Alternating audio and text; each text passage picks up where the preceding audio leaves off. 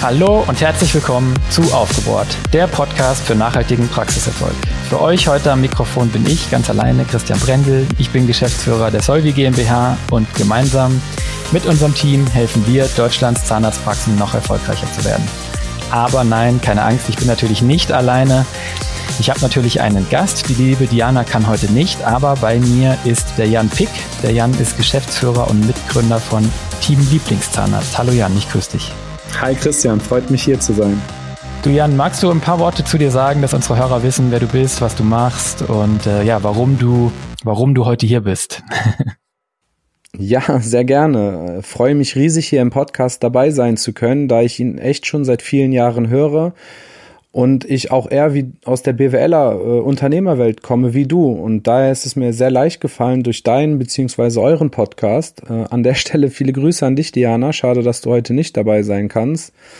Ähm, einen Einblick in die Dentalwelt zu bekommen. In dieser bin ich jetzt auch schon eine ganze Weile. Äh, nach meinem Studium mit vielen Auslandsaufenthalten und meiner Zeit als wissenschaftlicher Mitarbeiter und Dozent an der Bergischen Universität Wuppertal habe ich dann gemeinsam mit Christine und Michael Team Lieblingszahnarzt gegründet. Und mit unserem ganzheitlichen Partnerschaftskonzept wollen wir Zahnärztinnen und Zahnärzten den Traum der eigenen Praxis helfen zu verwirklichen. Und zwar mit unserer starken Marke Lieblingszahnarzt, bei welcher das Patientenerlebnis und die Wohlfühlatmosphäre ganz, ganz äh, stark im Vordergrund stehen. Und auf dem Weg in die eigene Praxis muss man sich natürlich auch die Frage stellen, ähm, beziehungsweise über Themen reden, über die wir heute reden. Und deshalb freue ich mich da ganz besonders drauf. Äh, wann ist der richtige Zeitpunkt für die Selbstständigkeit? Gibt es diesen überhaupt? Wie kann mein eigener Weg aussehen? Wie kann ich das mit Familie übereinbringen? Bin ich eher Typ Neugründung oder Typ Übernahme? Das sind ja alles Themen, über die wir heute reden und ich freue mich riesig auf den Podcast. Ja, Jan, super, vielen Dank. Ich äh, freue mich auch, dass du da bist. Ich war ja bei euch in Köln, habe mir die Praxis angeschaut. Ich war total äh, beeindruckt, muss ich sagen. Ähm, ich habe es zu dir gesagt damals, wenn ich in Köln oder Umgebung wohnen würde, wäre ich auf jeden Fall Patient. Ähm, das ist wirklich eine Praxis zum Wohlfühlen, komplett neu gedacht, vom Patienten her gedacht, muss ich wirklich sagen. Ähm, viel weniger ähm, dieses Klinik- und, und Zahnarzt-Flair und viel mehr ein Ort, wo Patienten sich wohlfühlen und sicher fühlen können. Gerade, ich habe das schon mehrfach gesagt, wenn man wie ich so an der Grenze zum Angstpatienten vielleicht sogar ist. Ähm, und ja, da war ich so beeindruckt von und wir hatten so einen guten Nachmittag und so coole Gespräche, dass ich gedacht habe, ja Mensch, wir könnten eine Folge zusammen machen. Jetzt bist du hier. Vielen Dank, finde ich richtig gut. Das, das freut mich. Äh, ganz, also das freut mich wirklich sehr, weil das die ganz klare Ausrichtung von unserem Konzept, unserer Marke Lieblingszahnarzt ist. Und Christian, du bist nicht äh, alleine mit dem Gefühl, nicht gerne zum Zahnarzt zu gehen. Das sind zwei Drittel aller, aller Menschen, die halt kein cooles Gefühl haben, wenn sie zum Zahnarzt gehen. Warum auch? Also man kann ja eigentlich nur verlieren. Im besten Fall wird gesagt, okay, äh, alles gut, kommen Sie nächstes Jahr wieder oder gehen Sie zur Prophylaxe. Aber in der Regel ist ja doch mal was zu tun und genau dem sind wir uns bewusst und deswegen wollen wir ein Patientenerlebnis bieten in einer Wohlfühlatmosphäre. Und da wollen wir dem Patienten halt wirklich das bestmögliche glückliche Gefühl geben und ihm eben keine Angst äh, vermitteln oder aufkommen lassen, sondern ihn ganz da abholen, wo er gerade steht. Und freut mich, dass du es äh, gemerkt hast im Rahmen deines Besuchs und du wurdest nicht mal behandelt. Und von daher ähm, vielen Dank. Ja, absolut. Also du sprichst mir aus der Seele. Ich muss gerade ähm, schmunzeln, weil tatsächlich, wenn ich zum Zahnarzt gehe, dann denke ich immer vorher, okay, Best Case, gehst du hier in einer Stunde wieder raus und es ist nichts passiert. Ja, also das ist sozusagen der Best Case. Und ja, also was mir, was mich beeindruckt hat bei euch, ist tatsächlich, ähm, dass ihr diese Details so ähm, im Griff habt. Und es sind eben viele Details, wahrscheinlich Hunderte und Tausende von Details und die, die eben zusammenkommen müssen. Ne? Ich weiß noch, wir haben ja beim Essen lange drüber gesprochen, warum es in der Praxis jetzt als ein Beispiel nicht nach Zahnarzt riecht. Ja, das ist eben ein Detail. Da muss man erstmal drauf kommen. Da muss man sich damit beschäftigen, warum riecht es nach Zahnarzt und was können wir dagegen tun, dass es nach Zahnarzt riecht, damit nicht jeder der nicht so gern beim Zahnarzt ist, schon beim Reingehen am liebsten rückwärts wieder rausgehen würde. Ne? Als ein Beispiel für, für viele, viele Punkte, die ihr eben in dieser Praxis sehr schön gelöst habt und die ihr, deswegen sind wir heute hier, vielleicht nicht in einer 1 zu 1 Blaupause, aber eben mit eurer Erfahrung und dann, ich vermute schon mit individuellem Aspekten und Stil natürlich ja weiteren ähm, Praxis Neugründungen ja irgendwie zur Verfügung stellen wollt und dabei begleiten und Partner sein wollt. Ne? Genau, also deine Vermutung ist 100 Prozent richtig und das ist uns auch ganz, ganz wichtig. Also die Individualität steht bei uns an oberster Stelle. Uns geht es ja nicht darum, unser Konzept eins zu eins jetzt in Stuttgart, Hamburg oder München äh, zu verwirklichen, sondern uns geht es immer um die Person, die Zahnärztin, den Zahnarzt, der seine eigene Selbstverwirklichung gehen will. Und uns da ist auch ganz, ganz wichtig, dass jemand auch diesen, diese eigenen Ideen, Motivation mit einbringt, weil am Ende muss man ganz klar sagen, nur dann ist das Konzept erfolgreich, wenn die Person vor Ort eben diesen Drive mitbringt. Und da können wir noch so einen tollen Markennamen und Hilfestellung geben, wenn diese Person eben diesen eigenen Drive nicht mitbringt, dann fehlt da auch ähm, die Inspiration fürs Team gegenüber dem Patienten und dann funktioniert das Konzept ehrlicherweise nur halb so gut. Mhm, verstehe, super. Ja, ihr merkt, wir sind jetzt hier noch beim Intro, aber schon voll in der Diskussion. Der Jan weiß eine Menge darüber. Ähm, und ja, ich glaube, wir haben wirklich einen coolen Gast. Ähm, also er hat schon gesagt, Thema heute Existenzgründung. Es geht darum, ähm, für alle, die hier zuhören und sich dann mit dem Thema beschäftigen, ja, so ein bisschen zu beleuchten, wann sind gute Zeitpunkte, ähm, welcher Typ bin ich überhaupt, ähm, was ist mir wichtig, ist für mich eine Übernahme, was ja das beherrschende Modell ist, ähm, das Richtige, bin ich vielleicht eher der Typ Neugründer, ähm, was gibt es zu beachten, das sind Aspekte, auf die wir gleich im Hauptteil eingehen wollen. Ähm, bevor wir da jetzt reinspringen, machen wir kurz unsere neuen Kategorien, ähm, die wir im Podcast haben. Jetzt muss ich die alleine durchziehen, weil Diana nicht da ist, aber ich hoffe, es macht nichts. Im Follow-up zur letzten Woche geht es auch schon gleich wieder um Diana, weil die liebe Diana hat zehnjähriges bei Solvi. Das haben wir ähm, ja letzte Woche, glaube ich, gefeiert. Ähm, und der eine oder andere hat es vielleicht auf Social Media gesehen. Wir waren beide geplättet, wie die Zeit verfliegt. Sie ist jetzt ein Drittel der Firmengeschichte hier schon bei Solvi und den überwiegenden Teil davon Geschäftsführerin. Bei mir sind es noch ein paar Jahre bis zum Zehnjährigen, aber ja, lieben Glückwunsch, herzlichen Glückwunsch an die Diana zum Zehnjährigen bei Solvi und äh, jetzt etwas selbstreferenziell, aber Thema Zeit verfliegt. Ich bin 40 geworden, schon vor ein paar Monaten leider und das Team hier war auch so nett, äh, mich hochleben zu lassen. Also wir haben diese Woche einfach eine Feierwoche bei Solvi hinter uns und ähm, freuen uns, dass man auch zu solchen Gelegenheiten wieder größere Teile vom Team im Büro hat. Ähm, ja, das kennt ihr aus den Zahnarztpraxen nicht. Bei euch sind immer alle da, aber bei uns waren jetzt doch zwei Jahre mehr oder weniger ähm, ja, Homeoffice-Betrieb angesagt. Naja, das zum Follow-up. Ähm, vielleicht wichtiger die Podcast-Empfehlung der Woche. Ich habe den Jan gefragt, ob er einen Podcast empfehlen will. Der ist so nett, der Kerl. Der hat gesagt aufgebohrt, aber das ist natürlich Quatsch. Ja, ähm, ja wir möchten heute äh, eigentlich liebe Grüße ausrichten an den Zahnarzt Georg Benjamin ähm, und seinen saure Zähne Podcast. Ähm, das ist die, diese, ja, die Empfehlung dieser Woche. Ähm, der, der Georg ist Endodontologe in Berlin und der hat 2015 einen Blog gestartet, der heißt äh, Saure Zähne. Und da ging es, glaube ich, ursprünglich drum, dass sie pH-Wert von Getränken ausgewertet haben, also Cola Light und Cola und Orangensaft und wie sich das auf die Zähne auswirken kann. Und daraus ist dann irgendwann 2016 äh, die erste Podcast-Folge entstanden. Und ich glaube, das ist mittlerweile der älteste Dental-Podcast ähm, den wir in Deutschland haben, zumindest von den Aktiven. Und ich würde vermuten, auf dem, was man so outside in sehen kann, dass er auch einer der reichweitenstärksten ist. Der Georg, der äh, ist also so ein bisschen der Tim Pritloff der deutschen Dental-Podcast-Szene, ähm, auch optisch und von der Stimme her. Äh, nicht nur, weil er ein dentaler äh, Podcast-Haudegen ist, aber er hat eine bunte Themenmischung. Es gefällt mir ganz gut. Also es gibt medizinische Themen, es gibt betriebswirtschaftliche Themen.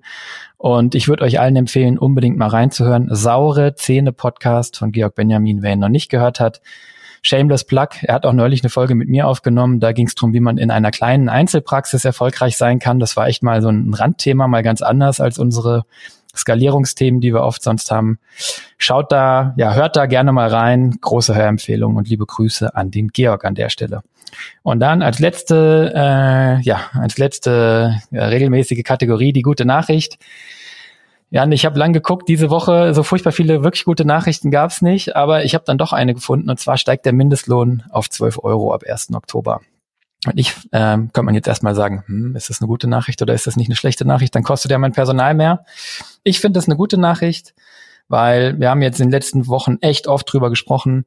Wertschätzende Vergütung ähm, ist, ist das A und O, äh, ist ein Hygienefaktor und darauf baut alles auf, wie ihr mit eurem Team wertschätzend hoffentlich umgeht. Und ich gehe davon aus, dass in der Zahnarztpraxis vielleicht abgesehen vom Reinigungspersonal ähm, in, in der Regel hoffentlich niemand für oder unter dem Mindestlohn arbeiten muss. Von daher dürften die 12 Euro euch in aller Regel egal sein. Ich finde es aber äh, einfach ja ein, ein, gutes Zeichen. Ich finde es richtig ähm, und vor allen Dingen er hat, glaube ich, großes Potenzial, ja, sechs Millionen Menschen in Deutschland, die davon profitieren, mit etwas mehr freiem Vermögen auszustatten. Und im Zweifel sind das eure Patienten von morgen, die sich vielleicht so Zahngesundheit erlauben können, die sie sich bisher nicht erlauben konnten. Das Ganze geht noch durch den Bundestag am 10. Juni, aber sieht so aus, als ob das ähm, ja ziemlich sicher ist.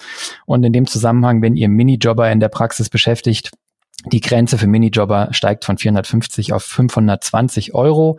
Finde ich auch eine gute Nachricht, weil wir haben auch jemand, der bei uns einen Minijob in der Firma hat und dem wollten wir oder ihr wollten wir schon länger eine Gehaltserhöhung geben. Das ging jetzt immer nicht und ähm, ja, wegen dieser 450 Euro Grenze. Jetzt hat man die Gelegenheit, also vielleicht ähm, seht ihr das als Anlass, wenn ihr Lust habt, das anzupassen. Ich fand es in Summe eine gute Nachricht für ja, die Arbeitnehmer Deutschlands, gerade die Geringverdiener und vielleicht auch für euch als Zahnärztin und Zahnärzte.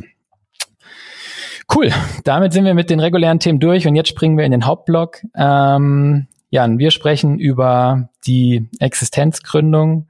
Ich habe vielleicht vorab eine Begrifflichkeit, ich weiß nicht, wie ihr das nennt, Jan, aber wenn ich Existenzgründung sage, dann meine ich die Existenzgründung ähm, und die kann entweder in Form der Praxisübernahme oder also Praxiskauf, ja, oder eben auch in Form der Neugründung ähm, erfolgen. Ich, das ist so ein bisschen begrifflich, manchmal Existenzgründung und Neugründung nah beieinander. Ich versuche mir äh, das jetzt hier heute in der Folge klar zu trennen, aber ein Existenzgründer ist für mich einfach jemand, der aus der Anstellung in die Selbstständigkeit geht, egal ob er auf der grünen Wiese gründet oder Praxis kauft oder übernimmt. Siehst du auch so? Auf jeden Fall. Äh, wir sollten aber auch nicht vergessen, dass auch ein Beitritt zum Beispiel in eine BAG auch eine Form von Existenzgründung ist äh, und das halt auch unter diesem Begriff äh, Existenzgründung fällt, per Definition. Vielen Dank, guter Punkt. Die habe ich jetzt fast unter den Tisch äh, fallen lassen. Hast du, hast du zufällig ähm, die Zahlen parat, wie sich das aufteilt in diese drei? Also Neugründung, mh, hm, Übernahme äh, und Beitritt in eine BAG? Also Übernahme sind zwei Drittel ähm, Neugründungen sind circa zehn Prozent und der Rest wird vermutlich dann äh, Beitritt einer BAG sein oder auch äh, eine Neugründung als BAG. Also Neugründung hatte ich gerade die zehn Prozent sind eine Einzelpraxis, was ja auch da draußen die überwiegende Form der Zahnarztpraxis ist. Ich glaube, 82 Prozent der Zahnarztpraxen da draußen sind Einzelpraxen. Ja. Und äh, von daher sollte das so passen. Okay, cool. Das heißt, wenn wir uns, das finde ich ganz gut, lass uns einmal kurz, dass wir wissen, über welche Größenordnung wir sprechen. Du hast jetzt die Prozentverteilung genannt und ich glaube, Größenordnung mäßig ist es so, dass zweieinhalbtausend Praxen im Jahr zur Abgabe anstehen im Moment, Tendenz steigend. Ähm, wir haben aber nur 1750 Studienabsolventen ähm, und immer mehr von denen gehen in die Anstellung. Und wir sehen allerdings jetzt, dass auch einige von denen nach der Anstellung dann doch nochmal gründen, nur eben später als vielleicht früher, wo man Assistenzzahnarzt war und dann oft gegründet hat, scheint es jetzt einen Trend zu geben, länger angestellt zu bleiben. Das heißt, das Gründungsalter steigt. Das heißt, wir sehen im Moment 1400 Existenzgründungen über die drei Formen äh, oder die drei Arten, die du eben genannt hast, hinweg. Also zweieinhalbtausend Praxen zur Abgabe, 1750 Absolventen. Sieht man schon, da ist ein Missverhältnis von den 1750 Absolventen, kommen dann nach ein paar Jahren nur 1400, die wirklich ähm, sich niederlassen wollen. Und die verteilen sich dann grob, wie du es gesagt hast. Das heißt, es werden dann 140, 150 Einzelpraxis-Neugründungen im Jahr in der Bundesrepublik. Ne? Größenordnung. Ja, 10%. genau. Genau. Ja. Ja, genau. Also, also wenn wir jetzt schon bei Fakten sind, was ich halt super spannend finde, ist und wo die Zahnärzte und Zahnärzte, mit denen ich halt häufig spreche, auch immer sehr verwundert sind, das Durchschnittsalter der praktizierenden Zahnärzte 54 Jahre. Also es ist, das sind wirklich äh, die Kollegen, Kollegen da draußen eher ältere Generationen und die Jungen, die rücken nach, aber nicht in der in der Menge, wie du es gerade schon beschrieben hast, wie gerade abzugebende Praxen sind. Und das ist halt auch ein großes Missverhältnis. Und das führt halt auch häufig zu Unmut. Ne? Also wenn man sich da 20 Jahre seine eigene Zahnarztpraxis äh, aufgebaut hat, ein Lebensmodell, wenn man das dann nicht an jüngere Kolleginnen und Kollegen abgeben kann, kann ich mir sehr, sehr gut vorstellen, dass sich das nicht schön anfühlt für die praktizierenden Zahnärzte da draußen. Und ähm, das finde ich eine spannende Zahl. Und dem gegenüber steht auch eine sehr, sehr spannende Zahl, nämlich nur fünf Prozent der Zahnärztinnen und Zahnärzte kann sich nicht vorstellen, perspektivisch mal eine eigene Praxis zu gründen. Also Studien vom IDZ zum Beispiel zeigen das ja. Also 95 Prozent aller Absolventen stellen sich perspektivisch mal eine eigene Praxis vor. Ja, Wahnsinn. Das ist eigentlich eine gute Nachricht, weil in den letzten Jahren, wo die Anzahl der Angestellten so stark zunahm, hatte man fast so ein bisschen den Eindruck, keiner will mehr äh, selbstständig sein. Und ähm, ja, es scheint wirklich so, als ob einfach das Gründungsalter ähm, auch zunimmt. Ne? Also ich weiß, vor ein paar Jahren waren es noch 35 Jahre durchschnittliches Gründungsalter. Jetzt sind wir schon bei 37 Jahren.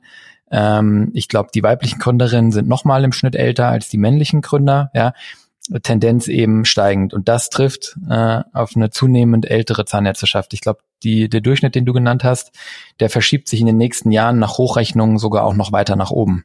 Also da kommt so ein richtiger Babyboomer-Bauch an, an Abgeberpraxen im Prinzip auf uns zu genau. Ja, genau, das stimmt. Okay, bedeutet im Prinzip im Moment treffen erstmal äh, wenige, also relativ wenige Übernehmer auf relativ viele Abgeber. Ich glaube, so, so, so kann man es mal sagen. Zumindest gibt es mehr potenzielle gewillte Abgeber, als es gewillte Übernehmer gibt, auch wenn äh, sich 95 Prozent, nach dem, was du eben gesagt hast, prinzipiell vorstellen können, sich niederzulassen. Ne? Jetzt ist äh, Niederlassung, also sind wir eigentlich dann auch schon gleich in dem Thema. Hm, warum, warum, warum stellt man diese Frage? Kann ich mir vorstellen, mich niederzulassen? Kann ich mir vorstellen, selbstständig zu sein? Naja, es ist ja ein ziemlicher Schritt und es ist ja schon etwas anderes als angestellt zu sein.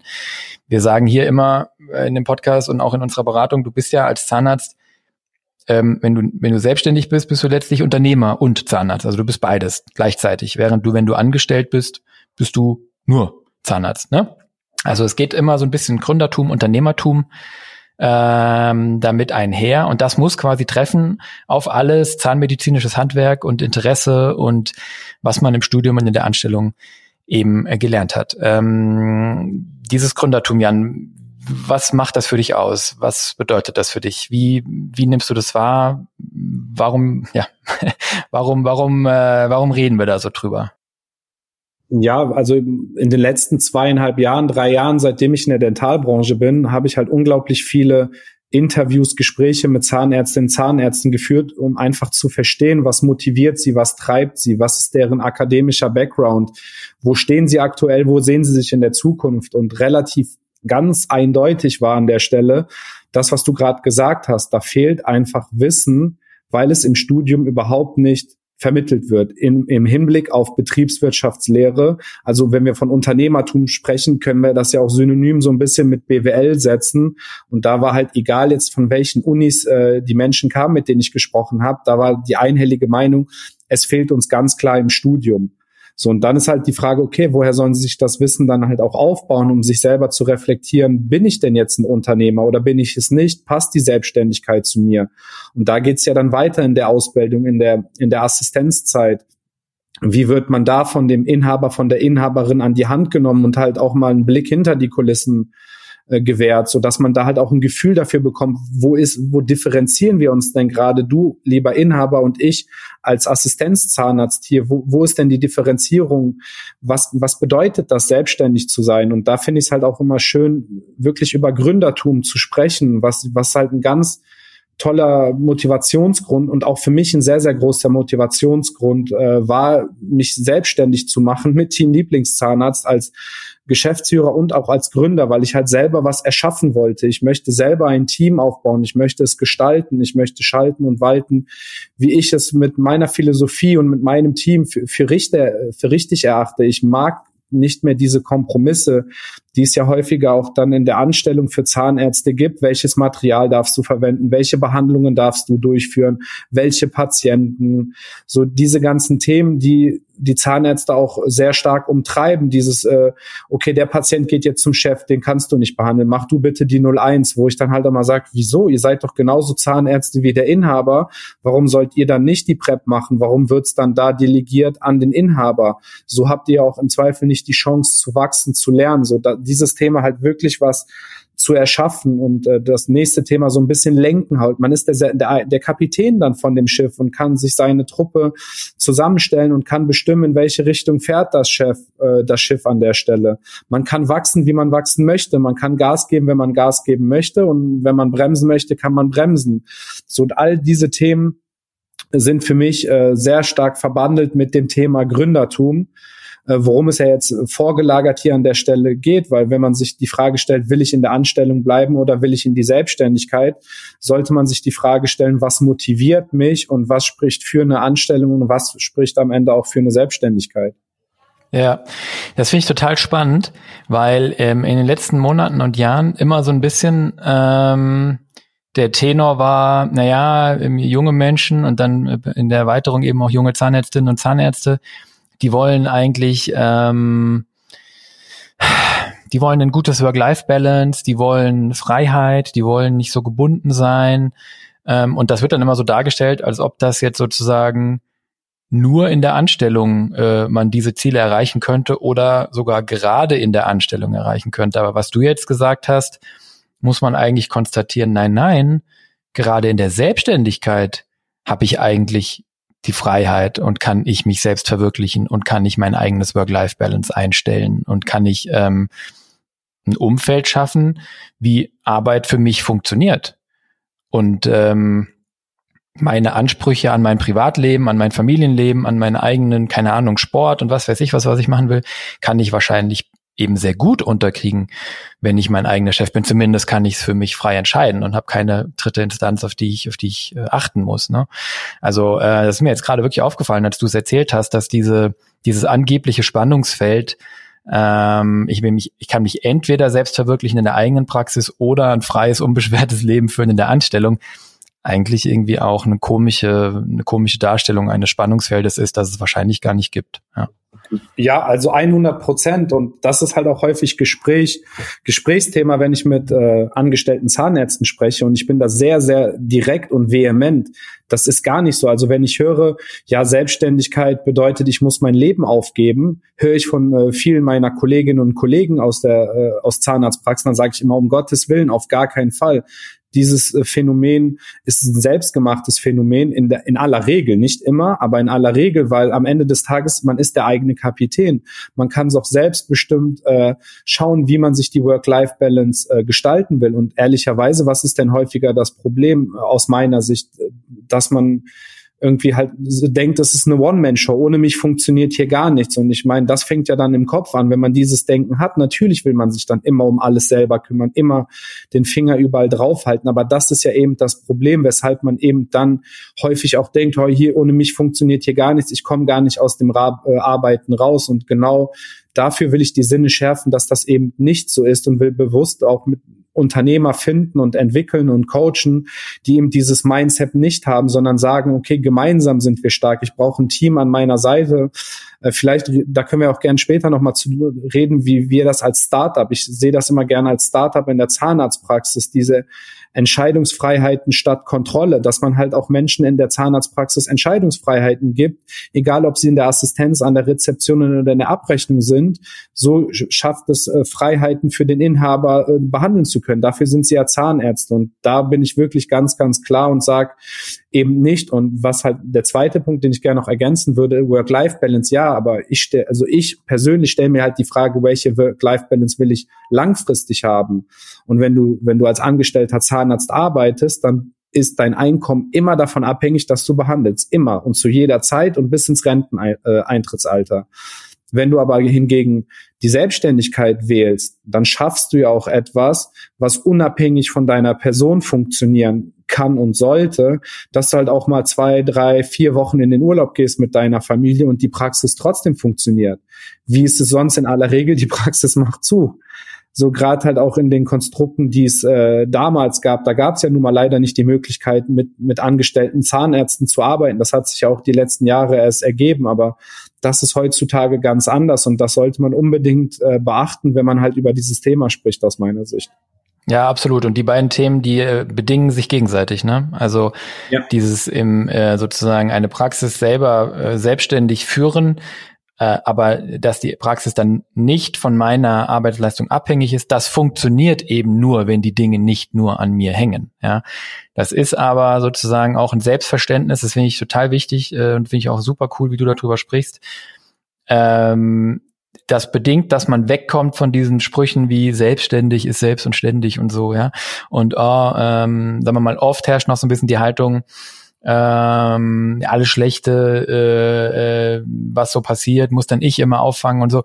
Ich meine, klar, am Ende ist es eine Sache ist natürlich schon so, der Puck stoppt immer bei dir, das ist klar, ja. Also du hast irgendwie, wenn ich jetzt so eine Fußballanalogie oder eine, eine Eishockey-Analogie aufbauen will, dann bist du, dann bist du als Inhaber natürlich immer so ein bisschen der Torhüter, ja. Und wenn alle anderen Verteidigungslinien vor dir versagen und der Ball kommt durch, ganz am Ende ist es dann deine Praxis und du musst da sein. Nur äh, im Idealfall hast du eben vor dir ein gutes Team spielen. Ja? Und ähm, das ist aber, und da finde ich, seid ihr echt, auch, habt ihr auch ein gutes Timing äh, mit dem Thema, ähm, ist wirklich was, was wir in den jungen Zahnärztinnen und Zahnärzten gerade extrem beobachten.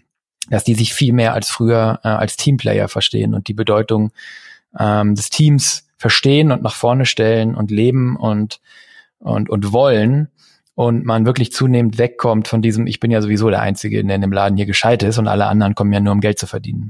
Ja, also ist ja auch, also ist ja auch verrückt, wenn es nicht so wäre, Christian. Die, die verbringen mehr Zeit als mit ihrem Ehemann, Ehefrau, mit im Zweifel mit den Kindern in der Zahnarztpraxis. Es wäre ja verrückt, wenn du nicht um dich Menschen versammelst, die zu dir, zu deiner Philosophie und zu deinem Mindset passen. Also was gibt's denn Schöneres als mit Freunden äh, zu arbeiten. Das heißt jetzt nicht, dass man immer Best Buddies ist und auch jeden zweiten Abend miteinander verbringt, aber dass man halt einfach diese Kultur hat, wo jeder für den anderen einsteht. Und das ist halt ein riesiger Faktor, den wir halt hier auch bei Lieblingszahnarzt ganz, ganz stark äh, spüren, dass wir so ein unfassbar tolles Team haben und auch unglaublich viel dafür tun. Und alle, so wie du, die in die Praxis kommen, äh, hospitieren, die reden immer von dieser Teamkultur bei uns. Und das ist halt auch ein wesentlicher Erfolgsfaktor von diesem Konzept gegenüber dem Patienten, weil auch der Patient spürt doch, wie ist denn das Verhältnis zwischen Assistenz und Zahnarzt hier? Die verstehen sich ja, die machen Witze übereinander, die duzen sich. Und was passiert beim Patienten? Er ist gelassener so, was ist der Gegenpol?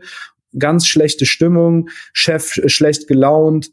So, ja, das überträgt sich dann noch auf den Patienten. Da kannst du dir noch so viel Mühe geben, die tollste Inneneinrichtung äh, Deutschlands zu haben, aber dieses Gefühl, das lässt sich nicht täuschen und das wird halt sehr, sehr stark von, vom Team abhängig und das in, in alle Richtungen innerhalb des Teams gegenüber dem Patienten. Und deswegen bin ich da halt auch immer ein Riesenfan von, sich ein eigenes Team mit eigener Teamkultur äh, aufzubauen. Absolut. Es bedingt halt, dass man äh, ein Menschenbild hat, das äh, positiv ist, das davon ausgeht, wie, wie, du eben gesagt hast, dass Menschen gerne arbeiten, dass Menschen Freude daran haben, Teil von etwas zu sein und beizutragen. Und ähm, wie immer passt letztendlich zu der guten Nachricht, die ich vorhin gebracht habe, wenn ich sage, ich finde einen Mindestlohn von 12 Euro gut, ja, weil da eben auch in der Haltung ein, ein nicht zynisches Menschenbild dahinter steckt, äh, oh, jetzt muss ich den auch noch mehr bezahlen sondern ganz im Gegenteil. Ne? Also die, die, das ist letztlich Voraussetzung, dass ich das so betrachte. Finde ich, finde ich super. Ja. Finde ich sehr gut. Jetzt ähm, haben wir vorhin gesagt, ähm, dass Gründer, mh, hm, Existenzgründer, äh, in welcher Form auch immer, im Schnitt immer älter werden. In der Zahnärzteschaft zumindest, also in der Zahnmedizin im Moment, ja, in den letzten Jahren. Die Frage, die wir aufkriegen, ist, wann ist denn der richtige Zeitpunkt? Also wann sollte ich mich damit beschäftigen? Wann sollte ich mich selbstständig machen? Gibt es den perfekten Zeitpunkt? Also ja, so was, was ist deine, was ist deine Meinung dazu? Was ist eure Haltung zu dem Thema? Auch eine Frage, die uns relativ häufig äh, erreicht oder mit über die ich relativ häufig auch mit äh, angehenden Gründerinnen und Gründer spreche. Und die Antwort ist so, wie du sagst, es gibt nicht den richtigen Zeitpunkt. Das, was für mich das aller, aller, aller Wichtigste an der Stelle ist, einfach darüber zu sprechen. Was ist denn deine Perspektive die nächsten zwei, drei, vier, fünf Jahre? So relativ häufig finde ich mich dann jetzt auch in Gesprächen über Familienplanung wieder mit, mit Zahnärztinnen, die halt sagen, hier, ich bin äh, 33, 34 Jahre grad, äh, ich will unbedingt meine eigene Praxis, aber Jan, wie soll ich das machen? Ich will auch noch Kinder bekommen. So ist eine völlig legitime Frage an der Stelle. Und ich sage immer, da, lass uns darüber reden. Mal doch mal einen Zeitstrahl auf. Wie, wie, wenn du dir die Welt malen könntest, wie würdest du dir sie malen? So dass man das halt auch einfach mal sich vergegenwärtigt, äh, reflektiert und dann halt einfach schaut, okay, wie könnte es denn passen? Wie gesagt, es gibt nicht den richtigen Zeitpunkt, aber man, zum Beispiel, ich, wir haben jetzt eine Gründerin in Köln, mit der wir ihre Lieblingszahnarztpraxis in Köln gründen. Die hat einen ganz tollen kleinen Sohn, sechs Monate alt und plant jetzt aus, ihrem äh, Beschäftig Stillbeschäftigungsverbot heraus ihre eigene Praxis. Sowas ist beispielsweise denkbar. Auf der anderen Seite kann man auch sagen, okay, du gründest deine eigene Praxis und nimmst ab, nimmst ab Tag eins einen angestellten Zahnarzt dazu. Auch das ist doch eine Möglichkeit, über die man mal sprechen kann oder nachdenken sollte, um schon den Weg in die eigene Praxis gehen zu können. Also ich will halt einfach damit motivieren, äh, die Zuhörerinnen und Zuhörer da draußen einfach darüber zu sprechen und halt einfach zu schauen, okay, wie könnte es denn aussehen? Was bedeutet das denn? Viele denken ja auch, äh, sie müssten sich heute entscheiden und in einem Monat geht's in eine eigene Praxis los. Also no way.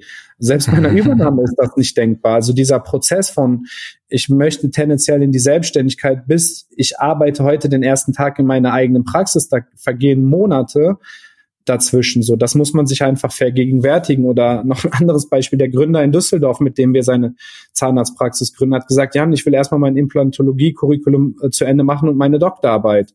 Und dann habe ich gesagt, okay, valider Punkt, kann ich nachvollziehen. Wie lange dauert das denn? Ja, ich denke sechs Monate. Und dann habe ich geschmunzt und habe gesagt, okay, was stellst du dir denn vor, wie schnell wir deine eigene Praxis an den Start bringen? Hm, ja, gute Frage. Ja, dann hat er sich selber reflektiert und mich eine Woche später angerufen und hat gesagt, Jan, lass uns beginnen. Also was habe ich noch zu verlieren? Bis zu dem mhm. Zeitpunkt, wo wir eröffnen, habe ich alle To-Dos erledigt, die ich für mich erledigen möchte. So. Und das ist halt das Einzige, was man machen sollte, wirklich darüber sprechen, sich reflektieren, sich zu informieren und da nicht zu viel Zeit vergehen zu lassen, um sich halt eine Meinung zu bilden. Ja, absolut. Und ähm, vielleicht noch ergänzend, also so eine Gründung ist auch nicht immer ein linearer Prozess, der so einfach durchläuft. Ne? Du brauchst einen Standort, äh, du brauchst die richtigen Partner, ähm, dann kann manchmal ein persönlicher, sagen wir mal, Schicksalsschlag dazwischen kommen. Also äh, es ist ja nicht, äh, es ist ja nicht ähm, irgendetwas, was man so todsicher auf x Monate durchplanen kann, sondern ähm, manchmal braucht es eben auch einen zweiten oder einen dritten Anlauf. Ne? Und von daher ähm, muss man da eigentlich gehörig äh, Vorlauf eigentlich einplanen. Und ähm, ja, wie soll ich sagen? Also ähm, wir haben auch durchaus ein paar gründungswillige, gründungsinteressierte Zahnärztinnen, denen jetzt die Zeit davon läuft, die eigentlich dann doch sehr, sehr lange gewartet haben, die dann gedacht haben, ich übernehme hier diese BAG, in der ich tätig bin. Das hat sich dann der Inhaber anders überlegt. Dann haben sie sich eine, eine Praxis zur Übernahme gesucht, das nicht geklappt hat. Und ehe du dich versiehst, bist du eben nicht mehr 37, sondern 43. Und äh, da laufen dann ja doch auch Zeitfenster zu. Ne? Also der Prozess ist halt wirklich nicht so richtig äh, komplett planbar mit absoluter Sicherheit und er dauert eine Weile. Ne? Von daher bin ich völlig bei dir. Du musst äh, dich damit beschäftigen, du musst dafür dich bereit machen ähm, und du musst dich darauf einstellen, dass es zumindest ein paar Monate, vielleicht auch im dümmsten Fall ein paar Jahre dauern kann. Ne? Ja, und nochmal, man ist der Kapitän, Christian. Ne? Selbst wenn du nur diese Entscheidung für dich getroffen hast, heißt es ja nicht, dass du jetzt diesen Weg gehen musst. Es ist doch cool, wenn du für dich Absolut. selber ja äh, einen Weg gefunden hast, auf den du hinarbeiten kannst. Du kannst es ja dann beliebig in die Zukunft verschieben, wann du denkst oder glaubst, ja. es ist das richtige Momentum da oder die richtige Übernahmepraxis oder die richtige Immobilie. Also das sind halt so einfach vorbereitende Dinge. Da, deswegen sage ich immer, man kann sich nicht früh genug darüber Gedanken machen, um halt auch einfach zu wissen, was ist meine eigene Perspektive. Ja, ja, ja, ja, absolut. Ähm, also das meinte ich eben mit so Bereitschaft im Kopf. Ne? Die muss mhm. ich erstmal treffen und diese Entscheidung getroffen haben. Und klar, wenn ich dann doch kalte Füße kriege oder nicht überzeugt bin, kann ich auch jederzeit bremsen oder stoppen. Also zwingt mich ja keiner durch den Prozess. Jetzt haben wir vorhin äh, äh schon drüber gesprochen, ähm, dass es diese zwei wesentlichen Neugründungen und Übernahme. Ich, ich würde jetzt mal Einstieg in die BAG einfach subsumieren unter Übernahme, weil sie viele ähnliche Vor- und Nachteile hat. Ähm, also dass es diese zwei grundsätzlichen Typen gibt, Neugründung, die eben noch sehr, sehr selten, äh, ist. Ich sag mal noch, ja, weil ähm, wir zumindest anekdotisch äh, gesteigertes Interesse danach ähm, sehen. Ähm, jetzt, da kommen wir nachher nochmal drauf, gibt es natürlich, äh, sagen wir mal, rationale Gründe, finanzielle Gründe für oder gegen eine Neugründung oder eine Übernahme. Aber es gibt ja auch menschliche Gründe, so eine Typfrage vielleicht auch. Ne? Du hast zu mir mal gesagt, dass es eben auch so Typen gibt, die, die, die ja eher zu einer Neugründung tendieren oder Typen, die vielleicht eher für eine Übernahme gut sind. Ähm, wie wie finde ich das heraus? Wie, wie, wenn ich jetzt gesagt habe, okay, ich will mich niederlassen, wie, wie gehe ich dann weiter? Wie näher ich mich der Frage Neugründung versus Übernahme? Also ich motiviere immer ganz gerne dazu, erstmal für sich selber zu reflektieren, was für ein Typ Mensch bin ich überhaupt? Wofür stehe ich? Wofür stehe ich in der Zahnmedizin? Was ist meine Behandlungsphilosophie? Äh, was sind meine Behandlungsschwerpunkte? Wie, wie bin, was für ein Typ Mensch bin ich im Team? Was für ein Team wünsche ich mir? Was für eine Art von Praxis wünsche ich mir? In welcher, in welcher Größe? In welcher, ähm, ja, in welchem Digitalisierungsgrad, so wofür stehe ich in der Zahnmedizin im Hinblick auf Digitalisierung. So, wenn man das für sich erstmal äh, definiert und schaut, okay, was macht einem Spaß, was gefällt einem, dann kann man ja schauen, okay, lässt sich dieses Bild in einer Übernahme realisieren? So, und da zitiere ich immer ganz gern äh, Christine, die sich genau diese Fragen vor sieben Jahren gestellt hat auf ihrem Weg in die Selbstständigkeit und hat dann, wie es relativ viele auch machen, gesagt, okay, ich schaue mir erstmal ein paar Übernahmepraxen an. Warum auch nicht? Und relativ schnell ist sie dann zu der Erkenntnis gekommen, die passen nicht zu mir, wie, wie ich mir quasi mein Bild vorstelle. Das, was ich gerade beschrieben hat, das hatte sie im Vorfeld gemacht und hat dann festgestellt, okay, das passt hier an der Stelle nicht. Wobei Michael als BWLer gesagt hat, Christine, die Zahlen sind, sind toll, Patientenanzahl, Umsatz, Gewinn ist super.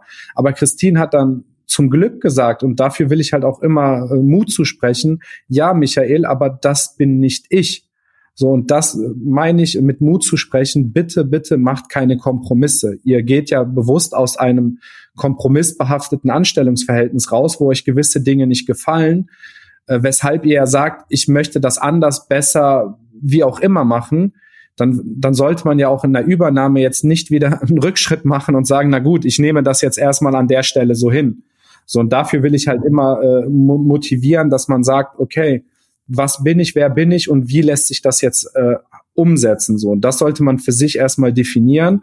Und dann ergibt sich ja daraus ähm, so ein Stück weit halt auch äh, Typ Neugründung oder Typ Übernahme, wenn man ein relativ klares Bild hat, straightforward denkt, äh, visionär ist, ja, dann geht man ja eher in, die, in den Typ Neugründung, sage ich mal, weil man ja selber sich ein ganz klares Bild einer Praxis skizziert und das halt ja auch im Nachhinein umsetzen möchte. Das findet man in aller Regel nicht in einer Übernahme.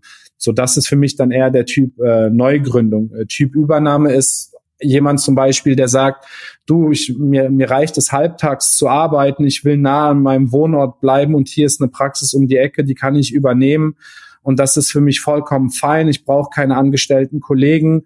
So, dann geht man ja eher in die Typübernahme. Diese, diese Person wäre ja verloren in einer neu gegründeten Praxis, weil die intrinsische Motivation da ja nicht äh, zu Gelte kommt. Mhm. Okay, aber das ist ein wichtiger Punkt.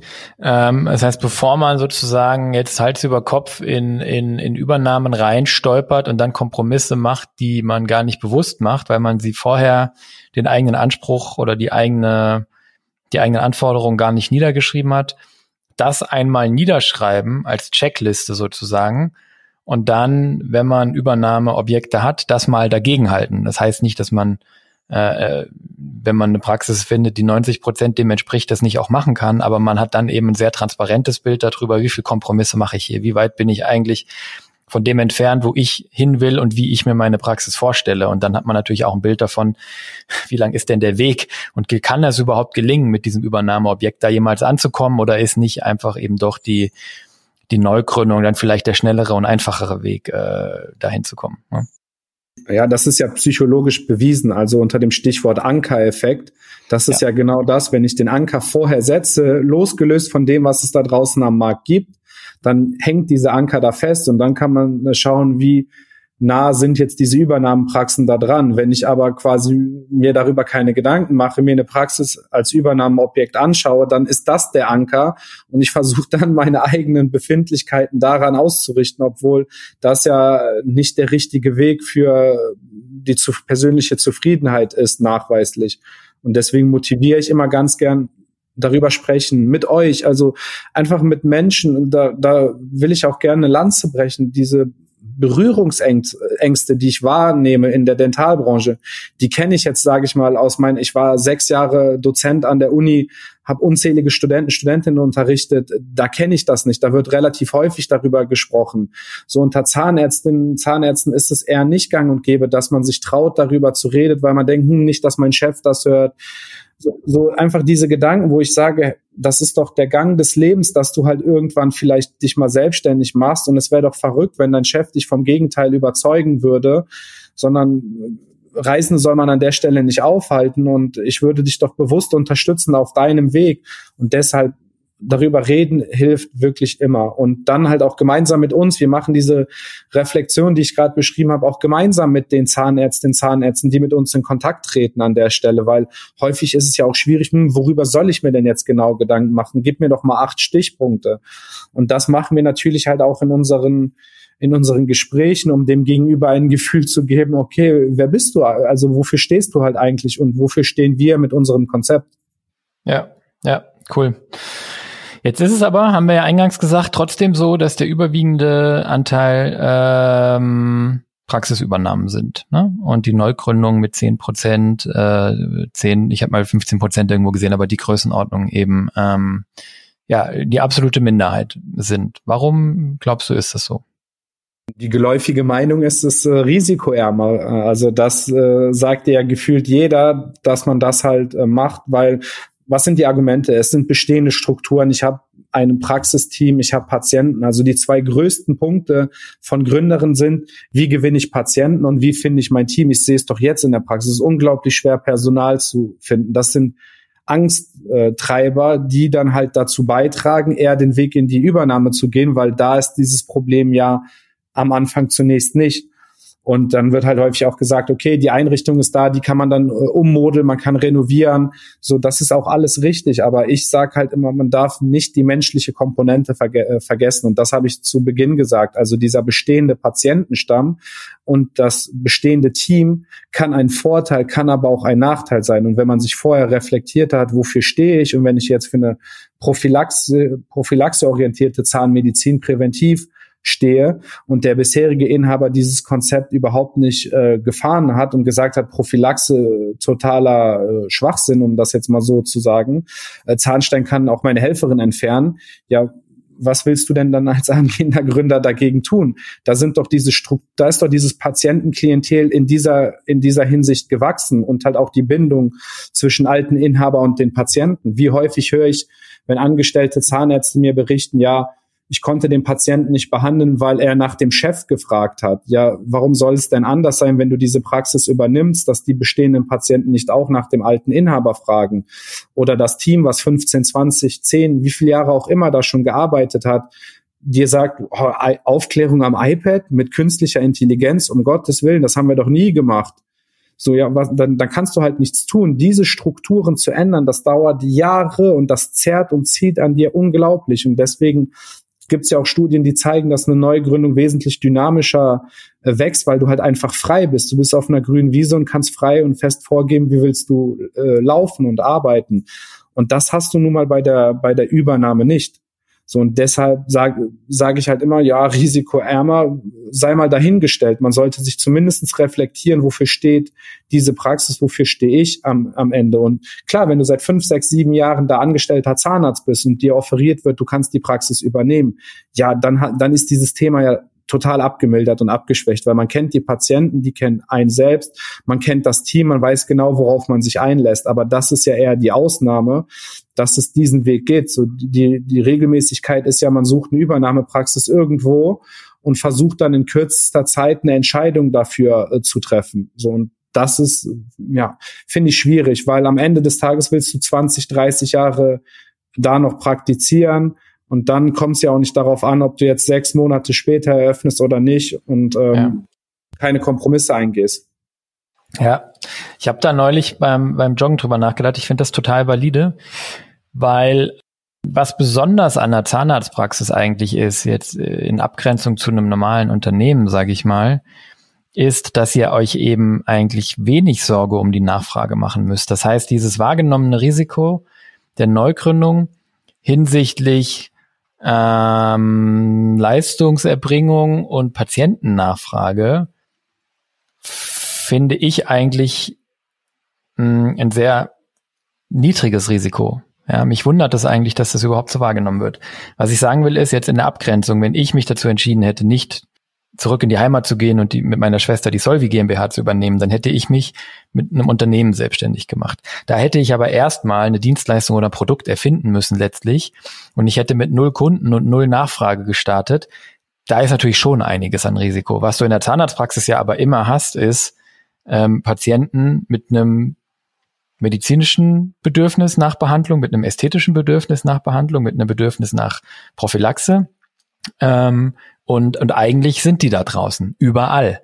Diese Nachfrage musst du nicht schaffen. Du musst niemanden originär erstmal davon überzeugen, dass du ein neues Produkt entworfen hast oder erfunden hast und das jetzt irgendwie jemand kaufen sollte, sondern eigentlich musst du in Anführungszeichen zahnmedizinische Leistung erbringen und du musst dem Patienten einen Grund geben, ausgerechnet zu dir zu kommen. Aber das haben wir unheimlich oft gesehen. Ähm, und da kenne ich auch einige, einige Gründerinnen und Gründer, wo es eigentlich genau die gleiche Diskussion gab und die am Ende ganz oft sich mitten reingesetzt haben in so eine Kleinstadt oder eine Mittelstadt, wo eigentlich alle gesagt haben, da gibt schon viel zu viele Zahnärzte. Aber ein Problem hatten die nicht, nämlich dass keine Patienten reingekommen wären. Ja, also dieses Risiko ich muss auch sagen, wir treffen eigentlich in unserer Beratung auch quasi keine Praxis mehr, wo das Problem ist, zu wenig Patienten. Ja, es gibt ja immer weniger Zahnarztpraxen. Wir haben es ja eingangs gesagt, die Anzahl der Praxen sinkt ähm, und die Anzahl der älteren Menschen in Deutschland, die zahnmedizinische Behandlung brauchen, steigt. Ja, die Menschen werden immer älter. Also dieses Patientenrisiko, da bin ich hundertprozentig bei dir, das sehe ich überhaupt nicht. Das Thema Einrichtungen und Strukturen aufbauen, ich meine, es gibt eine Riesenindustrie, die nur dazu da ist, euch die perfekte Praxis einzurichten. Ja, im Prinzip habt ihr da auch ein Übernahme, äh, Über, ein Überangebot an, an an, an Möglichkeiten und an Chancen. Wenn es ein Thema gibt, was ich noch partiell verstehe, dann ist es das Thema Team.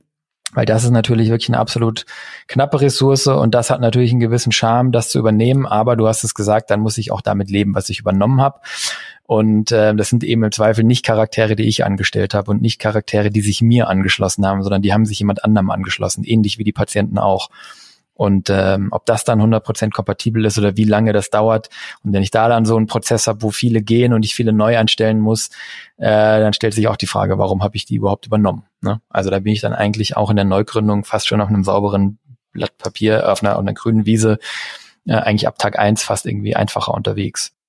Das stimmt. Ein, eine Sache, die wir beide, Christian, äh, nicht unterschätzen sollten. Wir sind beide BWLer und sind ganz anders gewohnt, also mit Zahlen umzugehen. Und bei einem Zahnarzt muss man schon denen zugute halten, diese Entscheidungen, mache ich mir jetzt hier hunderte tausend Euro von Schulden, ist keine leichte Entscheidung. Der, Im Zweifel haben die noch nie so viele Schulden gehabt, weil sie kein Eigenheim an der Stelle haben oder gerade so, das höre ich halt relativ häufig. Ich hatte noch nie Schulden und jetzt unterschreibe ich hier x tausend Euro für, für eine Neugründung. Das ist keine leichte Entscheidung und da schläft man mit Sicherheit auch nicht gut.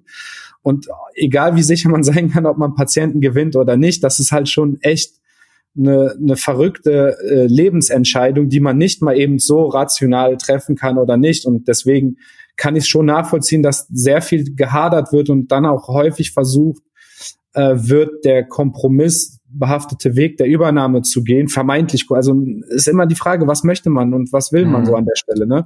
Aber das ist halt schon eine Entscheidung, findet man Patienten ja, aber in welcher Menge?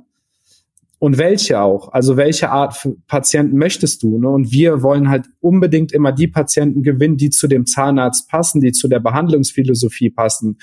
Und ich lerne halt viele Menschen kennen, die sagen, ich will keine Reparaturzahnmedizin mehr betreiben. Ich will, ich will was Nachhaltiges machen und das halt in die späteren Lebensjahre verschieben und zu einer besseren Mundhygiene beitragen ja, dann brauchst du aber ganz andere Patienten als die, die du dann äh, in der in der Regel in der Übernahmepraxis äh, vorfindest. So.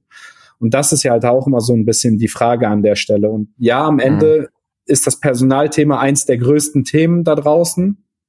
Bin ich 100 Prozent bei dir. Aber für mich ist es irgendwie gefühlt äh, vergleichbar, ob Übernahme oder Neugründung, dieses Personalthema hast du. Ja. Ja, und äh, ich bin ich bin total äh, auch äh, dankbar für deinen Einwand. Mm, die Summen sind natürlich einschüchternd. Und aber das ist ja das Schöne, das ist genau der Grund, warum wir diesen Podcast machen, ja, und warum du heute hier bist, warum wir drüber sprechen, um denen, die zuhören, zu erklären, ja, die Summen sind einschüchternd, aber, ne? Und das Aber ist eben, ich kann also auch sozusagen nicht nur aus dem Bauchgefühl heraus unterstreichen, sondern es gibt ja auch harte Zahlen. Wir haben in dem Podcast schon ein paar Mal drüber gesprochen. Insolvenzquote bei Zahnarztpraxen ist 0,15 äh, Prozent im Jahr. Ja. Äh, das heißt, von 1000 Zahnarztpraxen gehen noch nicht mal zwei pleite. Das ist nichts.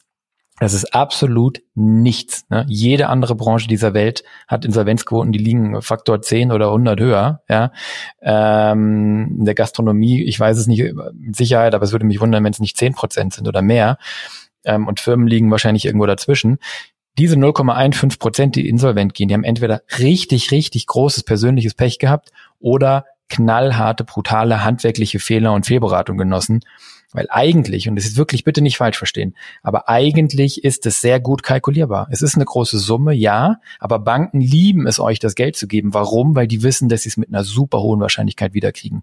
Banken geben dir nicht gerne Geld, wenn sie das Gefühl haben, ich krieg's wahrscheinlich nicht wieder. Dann sind die Banken die ersten, die sagen, oh nö. Ne? Banken wissen, bei Zahnärzten kriegen sie ihr Geld wieder und ihr könnt das locker über 20 oder 30 Jahre abbezahlen. Wenn ihr eine geile Praxis habt und wenn ihr Gas gebt, dann werdet ihr Patienten haben und dann werdet ihr einen Praxiserfolg haben, der über den Medien liegt und dann liegt ihr über 200.000 oder vielleicht über 300.000 oder vielleicht noch sogar deutlich darüber Jahresüberschuss und dann ist es überhaupt kein Problem, ähm, ein paar hunderttausend Euro Kredit eben zurückzubezahlen. Also ich sage das hier so selbstverständlich du hast völlig recht, wir sind BWLer, für uns ist das klar.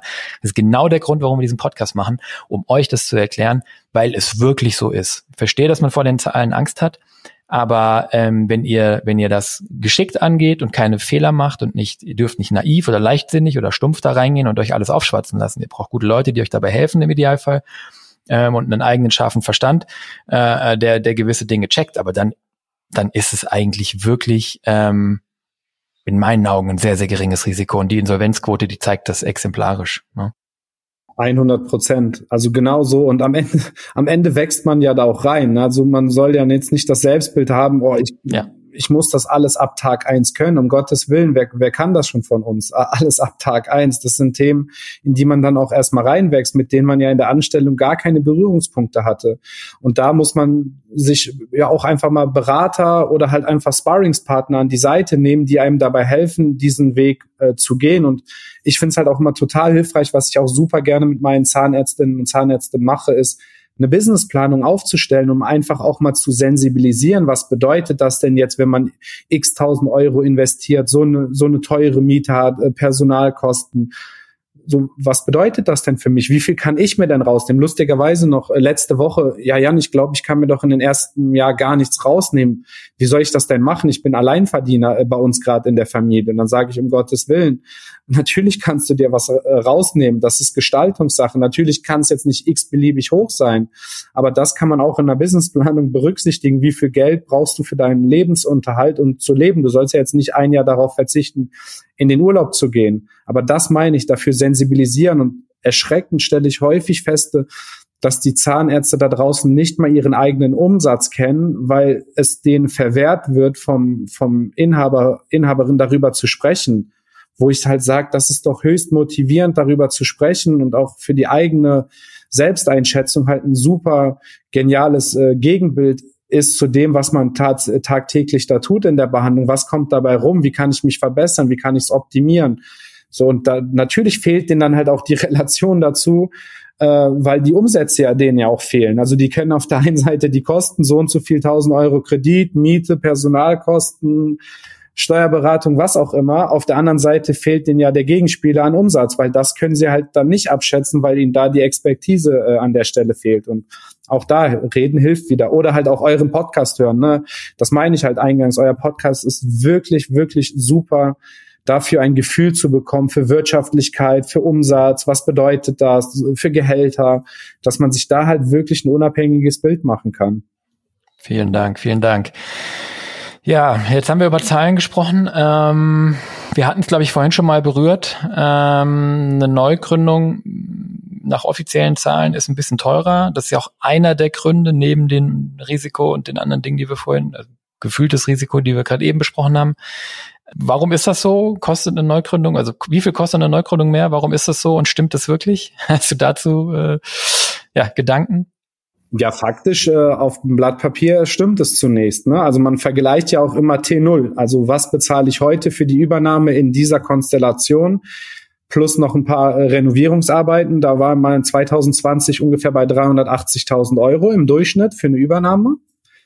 Dem gegenüber steht eine Neugründung mit ungefähr 510.000 Euro im Durchschnitt 2020 so. Und da kann man ja erstmal faktisch konstatieren, ja, es ist teurer. Aber man sollte da auch nicht Äpfel mit Birnen vergleichen, sondern man muss sich ja auch die Frage stellen, ähm, was hat man jeweils für diesen Preis bekommen? Bei einer Neugründung hat man 100 Prozent die Praxis in allen Räumen, so wie man sich vorstellt, mit den Behandlungseinheiten, mit dem Röntgen, mit dem Wartezimmer, mit dem Steri, all, all das, wie man sich eine eigene Praxis vorstellt. In der Übernahme ist doch die Realität, und das kannst du wahrscheinlich auch noch besser beurteilen als ich, Christian. Ja, ich kaufe die Praxis erstmal so, wie sie ist. Ich mache die notwendigsten Renovierungsarbeiten. Ich ändere eine Behandlungseinheit. Der Rest passt erstmal.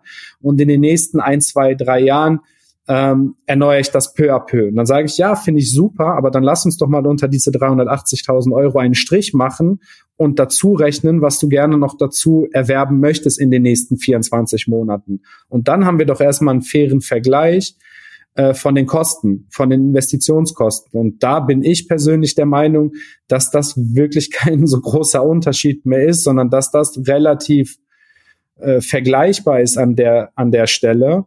Und äh, die Preise steigen allgemein, sowohl in der Neugründung als auch bei der Übernahme.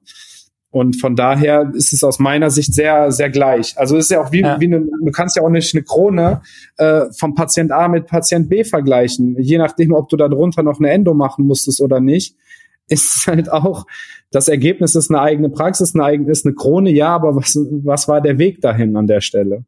Ja, ja, absolut. Also das stimmt, das sehen wir auch in den Zahlen. Äh, bei einer Übernahme hast du in den zwei, drei, vier, äh, fünf Jahren danach immer noch mal 10, 20.000 Euro höhere Investitionen pro Jahr im Vergleich zur Neugründung. Ähm, in der Neugründung hast du ja eigentlich lediglich nur noch mal was, was du vergessen hast oder wo du dann noch merkst, okay, das wäre jetzt noch mal ein gutes Gerät was ich am Anfang nicht auf dem Schirm hatte oder mir nicht gegönnt habe. In der Übernahme ist es wirklich ganz, ganz oft so, dass dann die, die, die Behandlungseinheiten doch noch, äh, die, die zweite, dritte, die man behalten hat, doch noch ausgetauscht werden müssen. Ähm, dass eben doch der Boden ausgetauscht werden muss oder die Möbel neu foliert oder weiß der Henker was. Bin ich bei dir, da sehen wir, ich würde schätzen, 50 bis 100.000 äh, im Schnitt so in den, in den Jahren da drauf nochmal an Nachinvestitionen die leider dann auch oft nachinvestiert, äh, nachfinanziert werden müssen, weil du das ja in den ersten Jahren nach der Übernahme äh, auch nicht als, als Liquiditätspuffer aufbaust. Von daher würde ich deiner Einschätzung folgen, der, der Unterschied zwischen Übernahme mit Erneuerung und Neugründung, der in den offiziellen Zahlen nach 130.000 Euro aussieht, ist in Wirklichkeit wahrscheinlich deutlich kleiner. Ja. Also mit anderen Worten, ähm, man kann es so und so gestalten und ist jetzt vielleicht nicht mehr so das Leitmotiv sollte es auch nie sein. Da schöne Grüße an der Stelle an unsere Gründer aus Bonn, äh, weil die, die scherzen mit mir immer darüber, weil ich dann von der BWL-Seite komme und sage, Leute, was macht das denn auf die nächsten 15 äh, Jahre aus, wenn ihr jetzt x tausend Euro mehr investiert? Gar nichts. Aber für eure persönliche Zufriedenheit ist es doch unglaublich viel mehr wert, wenn ihr es genauso haben könnt, wie ihr möchtet und spart da bitte nicht am falschen Ende. Und äh, das ist immer so ein Running Gag zwischen uns, weil ich immer von dem Argument komme, bitte nicht am falschen Ende sparen, sondern so, wie ihr es für euch, für eure Behandlungsphilosophie als notwendig erachtet. Wenn ihr extrem viele Endos macht und begeistert dafür seid, ja, dann wäre es doch fatal, wenn ihr nicht mindestens ein OPG in eurer Praxis habt. Zum Beispiel. Klar, danach musst du dich ausrichten. Du musst die Behandlung, die du mit Sicherheit machen wirst und willst, äh, die musst du gut machen können. Ähm, und, und du machst ja die, es ist ja eine Investition, ne? Also das ist, glaube ich, nochmal wichtig. Es sind keine Ausgaben im Sinne von Konsum, sondern es sind Ausgaben für Investitionen, die, äh, die ja viele, viele Jahre Renditen erwirtschaften und, und Früchte tragen. Ne? Absolut. Ja. Cool. Ähm, ja, dann haben wir eigentlich das Thema Geld so, so, so ein bisschen, ähm, glaube ich, auch abgehandelt. Es gibt ja dann noch das Argument, mh, ähm, oder ja, immer wieder Diskussionen. Du hast vorhin mal gesagt, Einzelpraxen äh, sind immer noch der weit überwiegende Teil. Ist richtig. Ähm, ist auch nicht so, dass die BAG jetzt gerade irgendwie eine Renaissance erleben würde. Es ist, die Zahlen schwanken so ein bisschen. Die hatte mal vor ein paar Jahrzehnten, vor ein, zwei Jahrzehnten mal eine echte, eine echte äh, Boomphase. Dann ist es zurückgegangen.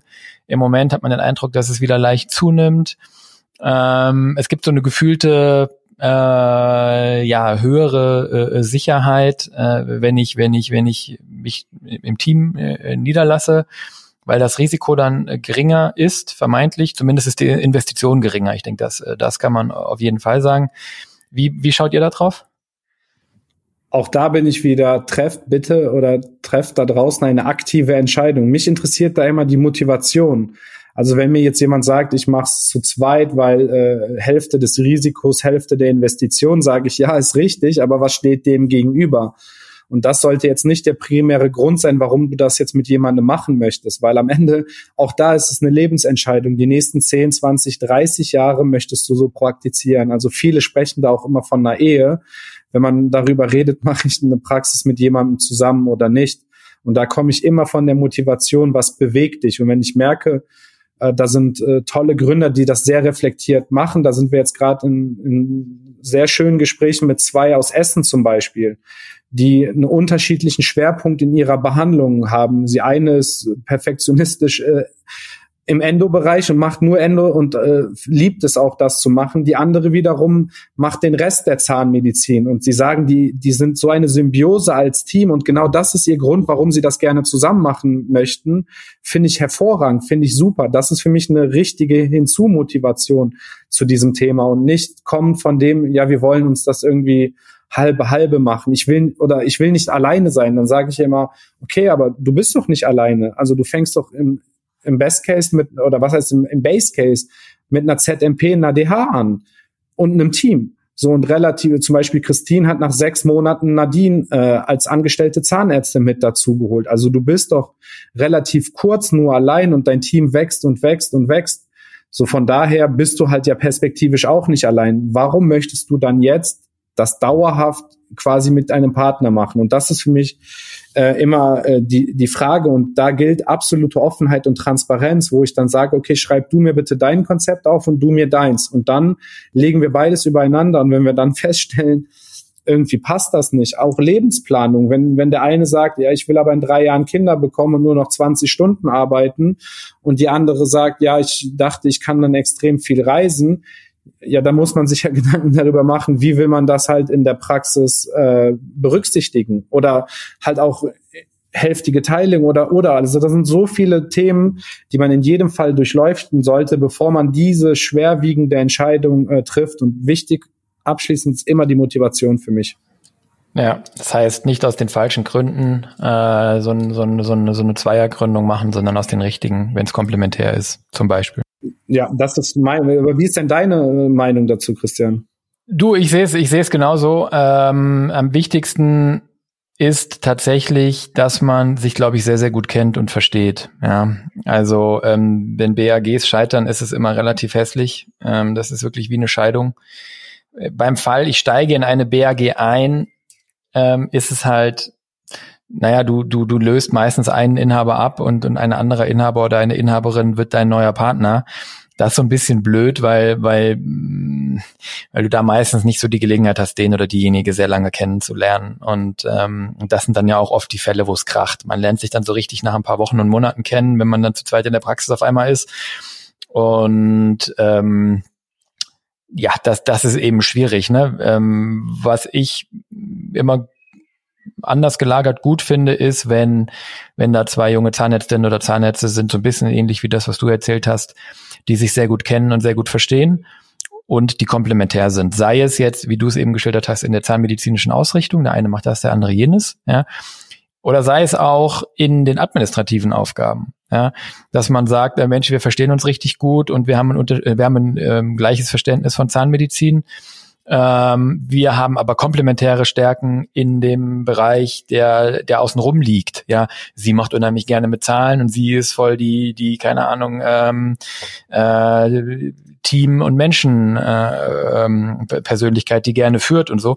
auch so kann es ja gelagert sein. Ne? Und im Idealfall ähm, ist es natürlich im medizinischen und im administrativen irgendwie so gelagert. Also es muss sich irgendwie sinnvoll ergänzen. Von daher schließe ich mich dir eigentlich an. Ja. Jetzt aus einer reinen Risikoerwägung schwierig. Man muss es dann halt sehr, sehr gut verstehen, was den anderen treibt, was den anderen leitet.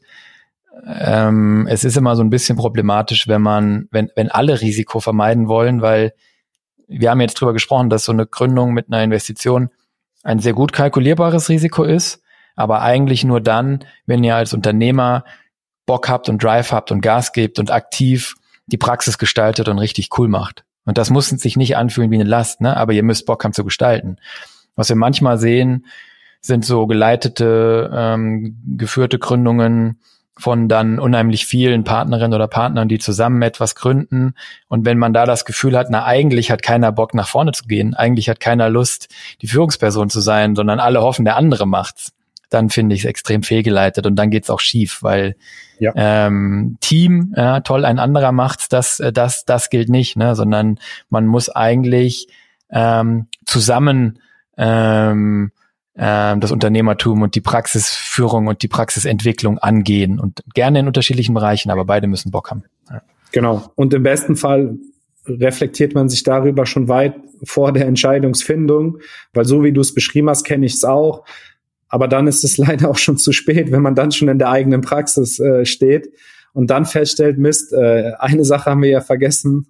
Und das meine ich halt, darüber reden, reflektieren, Konzepte niederschreiben und gucken, okay, wie, wie kann das passen? Ja. ja.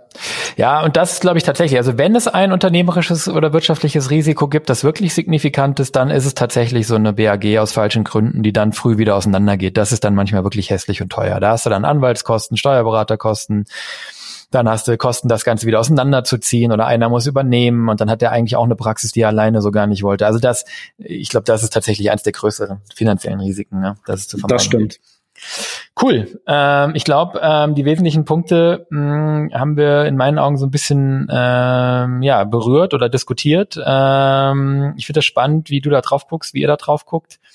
In Anbetracht der, der fortgeschrittenen Zeit. Ähm, Vielleicht nochmal zusammenfassend, ähm, was sind deine Tipps? Wie, ja, wie geht ihr bei Team Lieblingszahnarzt mit Existenzgründung um und was möchtest du den Hörern sozusagen ja als als als Ratschlag mitgeben? Wie wie sollen sie vorgehen? Das ist ein bisschen die Zusammenfassung wahrscheinlich der Folge.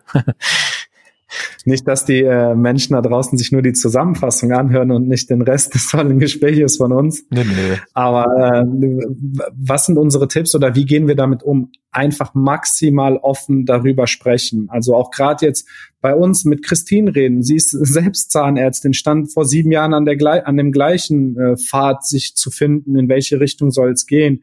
Warum hat sie sich für den einen Weg entschieden und nicht für den anderen? Das war auch ein Prozess bei ihr. Und da ermutige ich immer darum, kontaktiert uns, sprecht auch mit Christine, kommt nach Köln, hospitiert hier in der Praxis, kriegt ein Gefühl dafür, äh, was ist jetzt hier, was ist Team Lieblingszahnarzt oder wie führt Christine ihre Praxis, so dass man sich halt wirklich einfach offen darüber austauscht und losgelöst von Interessen Dritter. Also jetzt sich wirklich auch einfach überlegt, okay, mit wem kann ich jetzt darüber reden, ohne dass ich das Gefühl habe, der, derjenige will mich in die eine oder in die andere äh, Richtung drängen, sondern mir ist es unglaublich wichtig oder uns als Team immer die Person in den Mittelpunkt zu stellen, die mir gegenüber sitzt. Was möchtest du, lieber Zahnarzt, liebe Zahnärztin? Wofür stehst du? Wofür brennst du? Wo siehst du dich? Was ist deine persönliche Lebensplanung? Dass man da halt wirklich also Lifestyle Coaching nennen wir das zum Teil halt auch. Wie, wie ist es mit Kindern? Wie ist es mit Reisen? Wie kann das einhergehen mit dem Thema Selbstständigkeit, um einfach dafür zu sensibilisieren, äh, um wirklich auch einen fairen und wahren Einblick von, von Selbstständigkeit und Gründertum zu bekommen, um schlussendlich sich selber auch zu überlegen, okay, ist das das richtige Konzept für mich oder nicht? So, und das ist immer das A und O. Ich möchte die Leute motivieren, redet darüber, macht keine Kompromisse mehr. Ähm, es entscheidet sich alles bei euch im Kopf. Wenn ihr denkt, das geht nicht, dann geht's auch nicht. Wenn ihr aber denkt, ich möchte mich jetzt darüber informieren, dann tut es und kommt gerne auch auf uns zu, kommt, geht auch auf andere Menschen da draußen zu. Also es gibt ja auch unglaublich viele tolle Gründungsberater da draußen, die in diesem Themenkomplex helfen können, in der Selbstfindung. Reden hilft. Sehr gut, eine schöne Zusammenfassung. Ähm, wir hatten noch äh, eigentlich angedacht, dass wir noch ein bisschen über das Thema Zahnarztpraxis als Startup sprechen, aber Jan, ich würde fast überlegen, ob wir da nicht eine extra Folge nochmal draus machen. Weil bevor wir das jetzt hier noch reinquetschen und das zu kurz kommt, du hast eigentlich gerade ein super schönes Schlusswort gemacht. Wenn du einverstanden bist, du nickst, würde ich sagen, wir belassen es dabei. Ähm, ich hoffe, ähm, ja, wir haben euch einen guten Überblick gegeben, haben euch vielleicht auch einen Impuls gegeben, was sind Argumente pro und contra Neugründung versus Übernahme? Welcher Typ bin ich? Ich fand super spannend.